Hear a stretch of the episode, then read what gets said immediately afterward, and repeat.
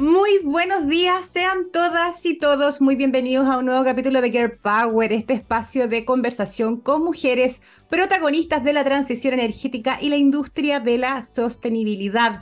Hoy tendremos una nueva oportunidad de profundizar sobre la importancia de la incorporación de más mujeres en las carreras STEM como elemento clave para poder avanzar en un mayor desarrollo, un mayor equilibrio, digo, entre hombres y mujeres en industrias que son históricamente masculinizadas, como por supuesto es el caso de la energía y muchas otras, y también cómo se están integrando los conceptos de sostenibilidad en la formación universitaria a través de la conversación que tendremos esta mañana con Romina Reyes. Ella es directora de sostenibilidad de la Universidad Andrés Bello. Romina es ingeniera civil bioquímica con un MBA en innovación y un diplomado en perspectiva de género. Tiene más de 15 años de experiencia en el diseño e implementación de proyectos de sustentabilidad ambiental, eficiencia energética y mitigación de cambio climático en Chile y América Latina y el Caribe. Además de su rol como directora de sostenibilidad de la UNAV, es embajadora de la iniciativa Equality in Energy Transitions del Ministerio de Energía. Pero antes de darle la bienvenida a Romina, que nos está esperando, tengo que saludar como todas las semanas a nuestros auspiciadores Platinum que nos acompañan esta temporada, a Chile y RWE como también agradecer al Ministerio de Energía que nos patrocina y por supuesto a Pollux Comunicaciones que produce este programa para tener tremendas entrevistadas todas las semanas. Ahora sí, Romina, muy bienvenida, ¿cómo estás? Hola Fernanda, muy bien, muchas gracias por la oportunidad de participar acá contigo, muy contenta. No, yo muy contenta de, tenerte esta mañana. Hace rato que veníamos tratando de agendar y logramos este match, así que me encanta porque esta visión de, academia, además de tú estás bien vinculada con, industria, ahí lo conversaremos, eh, me parece súper interesante para poder compartir con nuestra audiencia. Oye, y antes de eh, comenzar con, por supuesto que quiero profundizar en lo que es la mirada de género, ¿no? Lo mencionábamos al inicio, la participación de más mujeres en STEM. Pero también eh, me interesa mucho el, término de los conceptos de sostenibilidad. A mi juicio es súper importante comenzar a instalar esos conceptos y criterios desde lo más temprano posible y qué mejor que potenciarlo cuando se están formando como profesionales. Y ahí desde tu experiencia, ¿cómo se están trabajando estos temas desde la academia? ¿Crees que está suficientemente instalada la sostenibilidad en las materias que se les está entregando a los estudiantes?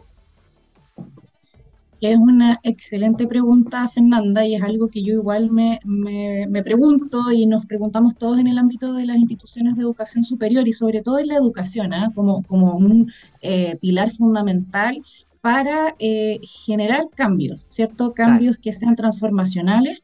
Eh, en, en, mi opinión, esto, esta tal vez concientización y herramientas de sostenibilidad y del concepto de sostenibilidad tienen que partir desde edades tempranas. ¿ya? Eh, en el marco de tu pregunta de cómo lo estamos haciendo hoy día en las instituciones de educación superior, se está avanzando.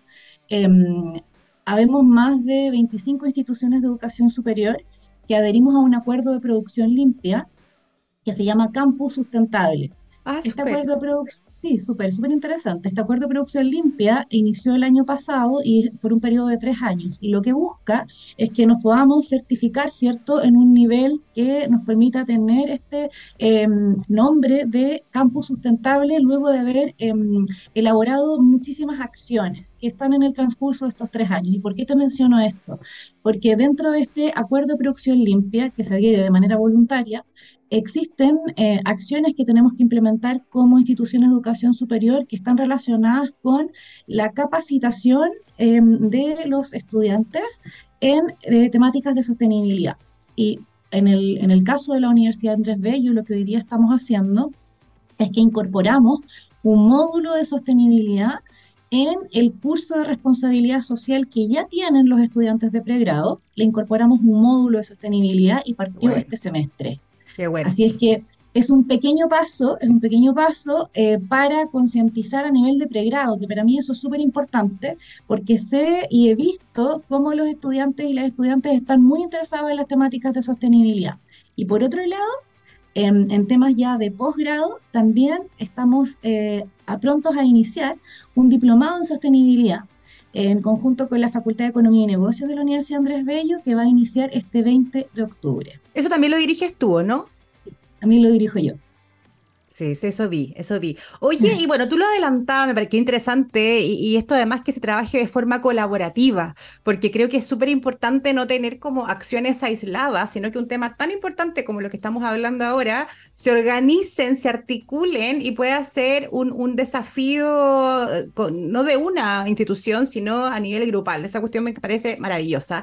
Y ahí, bueno, tú lo adelantaste, ¿hay en general un interés o un eh, una buena llegada de este tipo de temas probablemente a las y los estudiantes. Eh, y ahí me gustaría tener tu percepción, eh, estando a la cabeza del área, porque uno imaginaría que generaciones como la tuya, como la mía, quizás nos fuimos metiendo en esto un poquito más tarde, ¿no? Pero las nuevas generaciones vienen con un chip distinto. ¿Tú sientes que hay una, buena recepción de, de integrar este tipo de conceptos en términos educativos? Sí, yo siento que, que sí, que, que, de repente lo que pasa es que hay un poco de desconocimiento, pero cuando tú em, instalas eh, las temáticas eh, de una manera tal vez más lúdica, de una manera más dinámica, como por ejemplo haciendo activaciones en los campus, y yo con activaciones me refiero a pequeñas actividades en las que eh, hagamos concursos y se participe en temáticas de reciclaje, por ejemplo, hemos estado lanzando puntos limpios, renovación de nuestros puntos limpios en los campus, y eh, tenemos como colaboradores a estudiantes de la universidad que son nuestros monitores o embajadores de sostenibilidad. Están muy interesados, los, las y los estudiantes participan, eh, quieren saber más, hemos hecho charlas en torno a la, a la sostenibilidad. Em, de hecho, hasta hicimos una campaña comunicacional muy entretenida que la hicimos con los alumnos de publicidad en su último año en su proyecto de título nos ayudaron a hacer una campaña para promocionar la estrategia de sostenibilidad de la universidad. Y la verdad que ha sido súper exitosa internamente, le ha ido súper bien porque ellos igualmente nos transmitían que les encantan estos temas, sin embargo que el formato en el que se les presenta a veces les parece poco atractivo. Entonces ellos buscaron un formato muy, muy divertido para generar videos para concientizar. Así que te diría que sí, que están eh, muy atentos, quieren participar, quieren saber más, entonces está muy bueno que empecemos a incorporar esto dentro de las mallas curriculares. Oye, cuéntame un poquito más de esa campaña que me, pareció súper interesante. Además que me parece súper inteligente aprovechar estudiantes de carreras como publicidad, que trabajan en esto, o sea, que van, que se proyectan para allá y, le, y tienen esta, esta, este, esta como creatividad en el ADN que yo envidio tremendamente con las cosas que se les ocurren maravilloso. Entonces, quizás conocer un poquito eh, cómo lo vieron ellos, cómo, cómo identificaron el poder traspasar de forma más atractiva. Si nos podéis contar un poquito cómo lo presentó, me hablabas de unos videos, ¿no? ¿Cómo, cómo, lo, cómo, lo visualizaron? Y si se pueden ver en alguna parte también para quienes nos están escuchando hoy día, puedan ahí darle una vuelta a la, a la web de la Andrés Bello. Sí, por supuesto, están en nuestras redes sociales. Eh, la forma más fácil, diría yo, de llegar a ellos sería por nuestro Instagram, que es Sostenibilidad UNA. Si nos siguen ahí van a poder eh, ver en, los videos que tenemos, el video se llama, son, son tres videos que estamos publicando, ahora vamos en el segundo, se llaman Eco Espías. ¿ya? Mm hay más material. Nosotros, este es el que, el que ganó ese concurso, los ecoespías, que básicamente simulan eh, una suerte de tío Emilio, no sé si tú recuerdas ese programa. que te llamo por compadre. Sí, que persigue a quien no realiza correctamente las prácticas de sostenibilidad. Entonces tenemos, le pusieron sobrenombres al que eh, no recicla, le pusieron sobrenombre al que no apaga la luz, al que no bota las colillas de cigarro tiene que botarlas. Em, entonces hicieron una parodia eh, tipo eh, tío Emilio respecto de ese personaje que no está como cumpliendo con esto de la sostenibilidad. Son muy divertidos los videos y son hechos por ellos mismos, los grabaron ellos en los campus y luego los presentaron a sus compañeros. Así es que eh, eso nosotros lo tomamos súper entretenido como material para una campaña, para una campaña inicial de concientizar sobre ciertas temáticas de sostenibilidad. Em, y luego tenemos otra en la que nos dieron la idea de instalar mensajes, mensajes que van en, una, en unos carteles tipo nubes, eh, y mensajes que ellos escribieron que tienen que ver con, son mensajes en un tono más lúdico, tal vez más chistoso, de em, para evitar que tú botes los residuos donde no tienes que botarlos o que estés utilizando tal vez un vaso que no es reutilizable Entonces, en ese sentido apuntan estos mensajes que nos instaron a ponerlos en ciertos sitios estratégicos de los campus. Así que la verdad que ha sido em, súper sorprendente, de manera muy positiva, haber hecho esta alianza con la Escuela de Publicidad y haber tenido a estos estudiantes participando con nosotros. Súper, además un, una súper buena práctica o un buen ejemplo a seguir, ¿ah? eh, y no solo por haber, creo que son varias patitas ahí la, la, buena práctica, ¿no? O, para tener esos buenos resultados. Por un lado, eh, el involucrar a los estudiantes, a las estudiantes en esto, para que se metan, para que vean, ellos evalúen cómo poder llegar mejor a este público, ¿no? Que ellos ya tenían identificado este gap que, que no estaba llegando la información correctamente para ser atractiva. Eh, y me llama la atención también lo que tú cuentas como ejemplo de lo que prepararon, que al parecer siempre el humor y esta cosa un poquito más distendida es lo que logra llevar, independiente de lo duro y complejo que es el tema, porque claro, estamos hablando de sostenibilidad, estamos hablando de economía circular, estamos hablando de eh, eficiencia energética, pero finalmente estamos apuntando a eh, evitar emisiones para el planeta, eh, mitigar el calentamiento global, que es un tema tremendamente duro. Completamente. Y, es por eso que yo te decía que a mí lo que más me sorprendió fue haber conversado con ellos, porque nosotros ya teníamos ciertas publicaciones, ¿cierto? En nuestro Instagram, que es lo que más siguen, ellos al menos, em, y nos decían que sí, que les gusta, que está bien, que es muy formal, eh, y que querían ver algo como con cómics, algo más entretenido, y, y eso fue lo que ellos crearon. Entonces ahora eso es parte de lo que nosotros estamos publicando, porque fue una solicitud de eh, nuestros estudiantes, finalmente. Y me parece súper inteligente, la verdad, porque eh, creo que es un cuestionamiento a todos los que tratamos de comunicar este, esta materia que es tan dura, y dura no me refiero solo a, a la complejidad de lo que es acción climática, sino que eh, es, cuando hablamos temas muy sensibles, ¿no? Cómo nos impacta y tratamos de impactar para que vean cómo se van a ver afectados, pero al final quizás eso no es el mensaje que tienen, que, que no están recibiendo el mensaje, lo que finalmente necesitamos que reciban el mensaje. Así que hay un súper buen aprendizaje de utilizar el humor, de utilizar la creatividad para poder llegar con estos temas tan importantes. Romina, y para cerrar el tema de la sostenibilidad, ya pasar a, a, lo que es mujeres en STEM, que también me interesa mucho desde tu punto de vista. Eh, eh, eh, en lo particular, como, como cabeza de, esta, de esta área ¿no? de sostenibilidad dentro de la universidad, si tuviera que definir de repente como los dos principales objetivos, los tres principales objetivos o metas que tú quieres llevar adelante en esta administración, ¿cuáles serían? Bueno, tenemos un objetivo que es claro y clave, que es sumamente ambicioso, que es convertirnos en la universidad más sostenible de Chile. Un súper objetivo. Em, súper objetivo.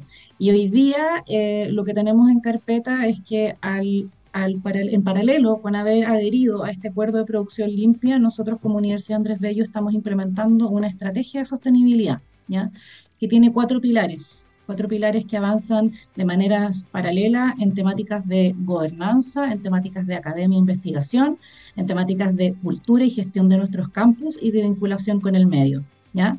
Em, entonces, eh, eso, que es el marco de nuestra estrategia, hoy día nos tiene implementando, em, por ejemplo, eh, un plan de gestión de la energía, nos tiene también evaluando alternativas de energía renovable para nuestros campus, nos tiene también mejorando nuestra infraestructura de puntos limpios para que más de nuestros estudiantes puedan recolectar y depositar los residuos donde corresponde. Em, también estamos haciendo eh, un diagnóstico y un plan de gestión del agua. Mm. Eh, tenemos además en la mira un plan de carbono neutralidad.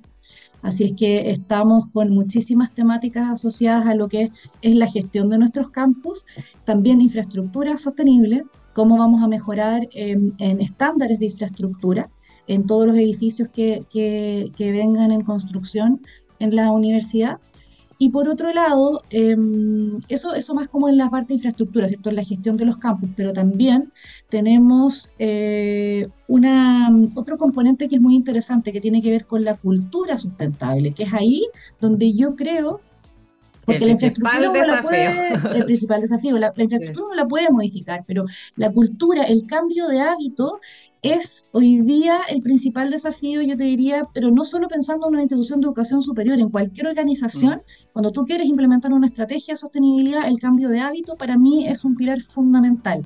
Es ahí donde hay que poner eh, toda la atención, cómo lo logramos, eh, a nivel de colaboradores, de académicos y también de nuestros estudiantes. Hoy día estamos impulsando una iniciativa que se llama Oficinas Verdes. Y esta iniciativa lo que busca es que em, en nuestras oficinas de la universidad em, todos nuestros colaboradores nos ayuden y nos apoyen, se adhieran al programa y nos apoyen con medidas muy básicas, como setear la temperatura del aire acondicionado en, una en un rango de temperatura que sea el óptimo, ¿cierto? Apagarlo cuando se van, apagar las luces, desenchufar los aparatos eléctricos y así un montón de prácticas que tú dices que son cosas súper obvias, pero que en el día a día a muchos se nos pueden olvidar y no las hacemos. Oye, todo eso es nuevo para mí. Yo no sí, yo no sabía que estaban haciendo tantas cosas, porque si en la práctica si te lo pensáis, o sea, de la, tomando algunas cosas que como, como encapsulando algunos temas que tú me mencionaste, están viendo, bueno, infraestructura, como, eh, economía circular, eh, gestión de la energía, bueno, eficiencia energética que está vinculado con eso, gestión del agua. Eh, les falta tener como con unas bicicletas eléctricas nomás para que se trasladen de, de campus a campus y están listos. Y bueno, también tenemos un plan de movilidad sostenible que es eh, una, un, proyecto que eh, está dentro de nuestro plan, de esta estrategia de sostenibilidad. Y esto porque, y solo para cerrar la idea, porque nosotros cuantificamos nuestra huella de carbono y como en la mayoría de las organizaciones la huella de carbono tiene su mayor impacto en el alcance 3, lo que tiene que ver en nuestro caso con cómo nos movilizamos hacia la universidad. toda la, masa más crítica de personas que vamos a la universidad, estoy hablando que la Universidad Andrés Bello hoy día tiene más de 56.000 estudiantes. Ya eso hay que sumarle colaboradores y académicos. Entonces, tenemos un volumen de personas que se están movilizando y tenemos que apuntar a que esa movilidad sea sostenible. Y también estamos trabajando en un plan de carbono neutralidad para nuestro alcance 3. O sea, no, estaba tan lejos con, con, la electromovilidad metida en el plan. Oye, qué, qué interesante. Me, me, gusta mucho, lo, lo, felicito. De verdad que creo que todo lo que has mencionado es súper atractivo y, creo que es, la forma en que todas las organizaciones tienen que seguir. Así que aplausos por eso. Eh, aprovechando el tiempo, porque no nos dimos cuenta, ya hemos ido volando y no quiero dejar de conversar sobre también la participación de mujeres en las carreras eh, STEM, que son históricamente también más, masculinizada. Y ahí tu visión, eh, hemos ido avanzando un poquito en eso. Eh, está, ¿Estás, Andrés Bello, haciendo algo para poder potenciar también mayor participación de mujeres, por ejemplo, en carreras como ingeniería? Sí, mira, ese, ese es un temazo, un temazo y te lo digo yo que estudié ingeniería hace hartos años ya em, y, tú te dabas cuenta de, que en la ingeniería eh, posiblemente siempre te ibas a encontrar con más compañeros, ¿cierto? Em, entonces, había carreras, y esto lo pongo como un ejemplo, como ingeniería, no sé, mecánica y eléctrica, donde habían dos o tres mujeres en la época que estudié, y no sé si ha cambiado tanto hasta la fecha. ¿ya? Y, te menciono esto porque em, la Universidad Andrés Bello hoy día sí tiene un foco en lo de las carreras STEM. Existe hoy día un comité de igualdad de género eh, que eh, está bajo el alero de la Facultad de Ingeniería de la Universidad Andrés Bello y que, busca, busca promover em, igualdad de oportunidades y equidad de género dentro de la Facultad de Ingeniería y de la comunidad universitaria. Eso como una, una primera parte que te quería comentar, que me parece súper interesante. ¿Y por qué? Porque hoy día, ¿y por qué es importante? Porque hoy día, estos son datos del eh, Ministerio de, la Mujer y Equidad de Género, el 53% de las matrículas em, en educación superior son de mujeres, pero una de cada cuatro de esas matrículas corresponde a em, áreas STEM, ¿ya? Esto con datos del, 2018. Em, y hay otra cuestión que me llamó mucho la atención también, es que em, para el 2018 igualmente solamente el 9% de las matrículas en ingeniería eléctrica corresponde a mujeres. Entonces, si uno analiza esa cifra, piensa eh, que probablemente podrían haber más mujeres interesadas en eh, este tipo de carreras y, cuál es la, brecha, dónde, cuál es la barrera para que pudiesen o puedan estar interesadas y, matricularse en este tipo de carreras. En la Universidad Andrés Bello, el 2022, había un 22% de estudiantes de ingeniería que son mujeres. ¿ya?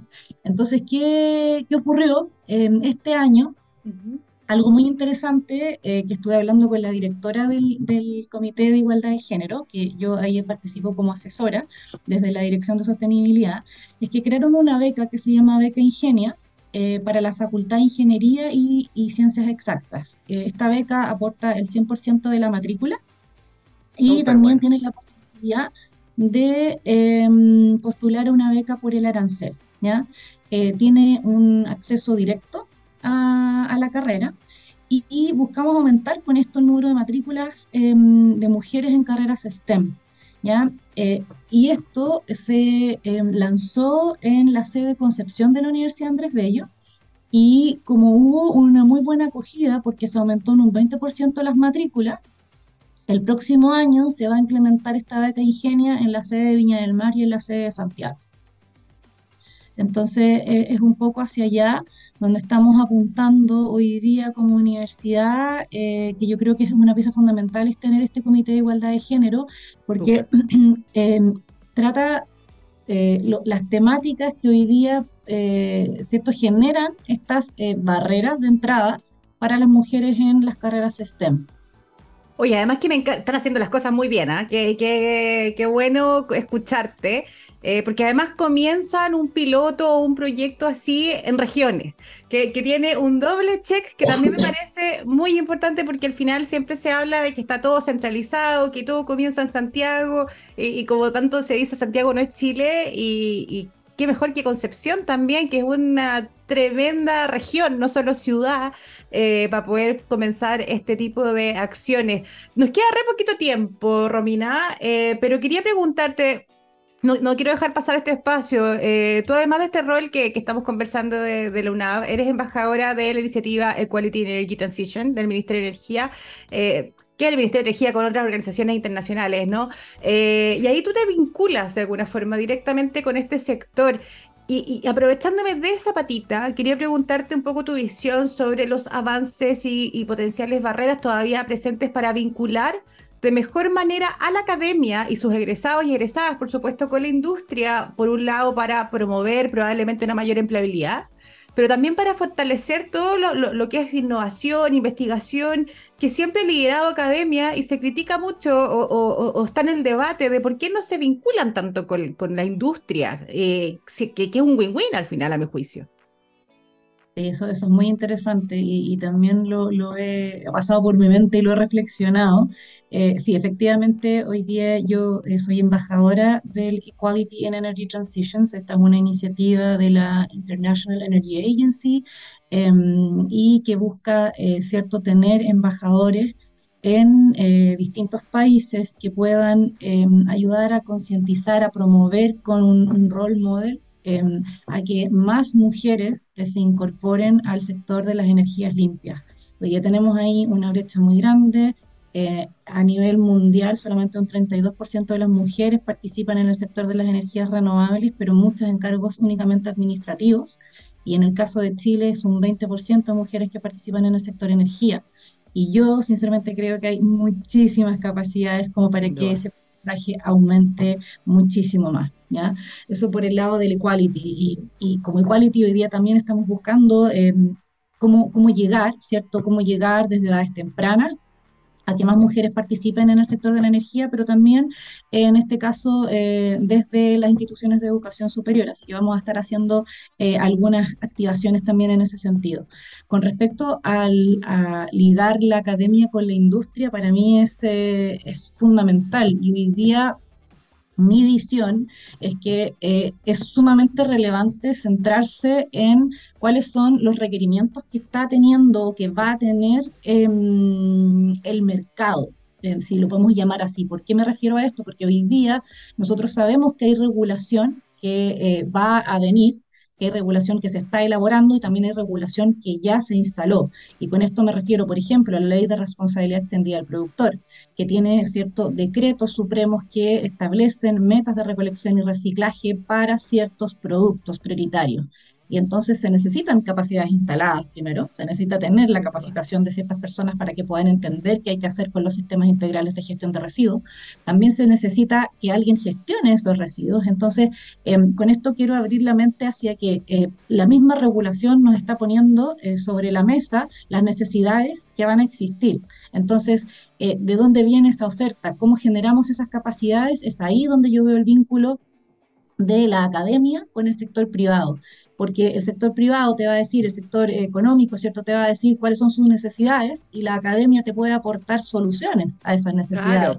Entonces, mi punto de vista ahí es que hoy día tenemos que seguir trabajando en esta vinculación con el sector privado desde el punto de vista de las necesidades que existen en el mercado eh, y que muchas veces, perdona que te interrumpa, pero muchas veces las mismas industrias se, yo lo, yo, yo lo veo en la misma energía, que me acuerdo en su minuto, por ejemplo, cuando se desarrolló todo lo que es la CSP por primera vez en Chile y Latinoamérica, ni siquiera estaba muy claro cuáles eran los perfiles que se requerían para trabajar la central, ¿no? Y un poquito se están evaluando lo mismo de la mirada al hidrógeno actualmente. Y esos perfiles, por ejemplo, tienen que estar súper claros desde la industria para que ustedes puedan tomar eso y decir, ok, vamos a preparar entonces a esta gente y le vamos a preparar probablemente con foco de género para tener también más mujeres en los proyectos, en la construcción, en terreno, que son una patita que tenemos bien al debe.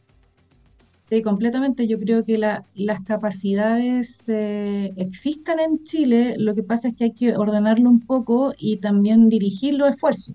Entonces, es lo que tú decías, o sea, en hidrógeno hoy día, ¿quién está capacitando en hidrógeno? ¿Vamos a necesitar más profesionales con ese perfil? Sí. Entonces tenemos también que ahí hacer eh, un esfuerzo de vinculación y de coordinación con el sector privado y determinar entonces hacia dónde apuntamos que se desarrollen esas capacidades dentro de la institución de educación superior. Yo te comentaba que estamos con este diplomado en sostenibilidad, pero podemos avanzar mucho más allá. ¿cierto? En las temáticas que hoy día eh, son contingentes eh, de sostenibilidad en el país. Oye, además ustedes ya están haciendo un gran aporte generando y preparando sus propios agentes de cambio. Ya cuando suman a, los estudiantes y las estudiantes a hacer este tipo de campañas, por ejemplo, que mencionábamos y conversábamos antes, ya lo están subiendo a este barco y, los, y, van generando y promoviendo agentes de cambio que me encanta. Así que Romina, bueno, llegamos al tiempo, no nos dimos ni cuenta. Agradezco enormemente todo lo que nos has contado hoy, me parece tremendamente interesante aplaudo lo que están haciendo, la verdad que creo que son, son acciones que hay que seguir, hay que eh, reforzar y también replicar, ¿no? Así que te agradezco tu participación, haber estado hoy día con nosotros y tengo que despedir el capítulo recordando, quiero contarles que el viernes 13 de octubre es la última oportunidad para participar del suplemento especial de energía más mujeres que está preparando el diario financiero para que no se queden fuera. En las redes sociales de Pollux pueden encontrar un código de descuento para quienes estén interesados. Con ese anuncio me despido. Gracias, Romina, nuevamente. Que tengan una muy linda jornada. No, gracias a ti. Fue un gustazo escucharte y nos vemos. Si no me va a retar el próximo, el próximo programa, me reta cuando me atraso. nos vemos el próximo jueves a las once y media de la mañana, como todas las semanas. Somos Girl Power, somos Pollux. Un abrazo, que estén muy bien. abrazo, gracias, chao.